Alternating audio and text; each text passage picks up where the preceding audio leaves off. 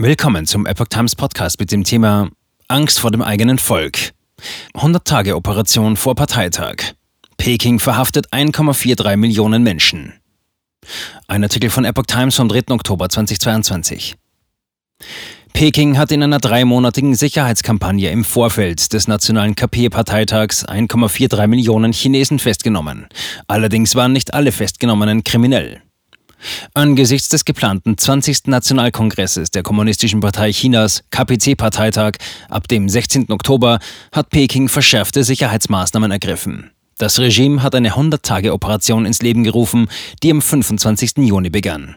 Auf einer Pressekonferenz am 27. September pries das Ministerium für öffentliche Sicherheit den Erfolg der Kampagne an.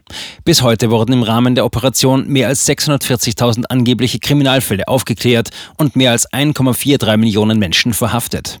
Viele der sogenannten Verdächtigen sind jedoch ganz normale chinesische Bürger wie Dissidenten, Aktivisten, Petitionäre, Christen und Falun Gong-Anhänger. Feinde des Volkes.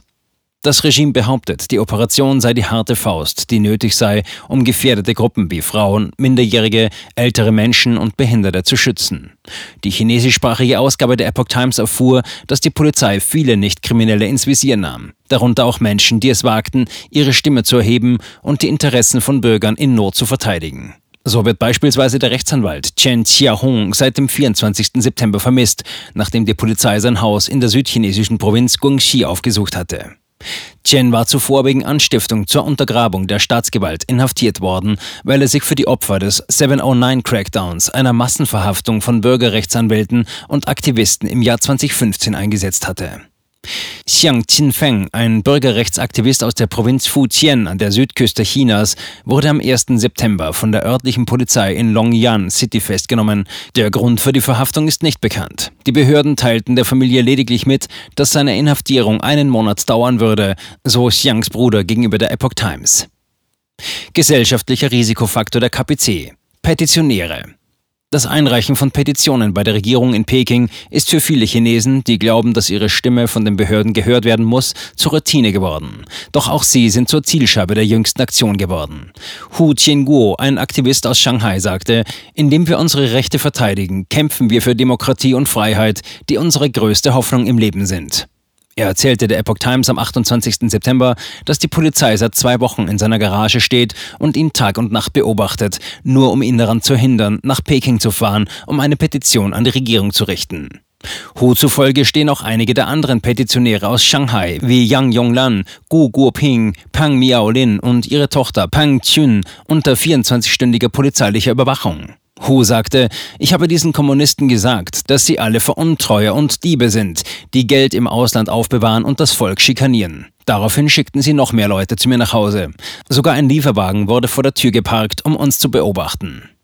Seit 2005 liegt die jährliche Zahl der Petitionen in China bei bis zu 10 Millionen, wie aus einem 2013 erschienenen Buch mit dem Titel Petitions, Democracy and the Rule of Law, China Topics, das von der City University of HK Press herausgegeben wurde, hervorgeht. Null Covid versus Null Petitionäre. Allein im Jahr 2021 gab es mehr als 3,8 Millionen Beschwerden, die speziell an die staatlichen Antikorruptionsbehörden, die Zentrale Kommission für Disziplinaraufsicht und die Nationale Aufsichtskommission der KP Chinas gerichtet waren. Das Regime behauptete, dass korrupte Beamte an der Basis die Hauptursache für die Massenvorfälle seien.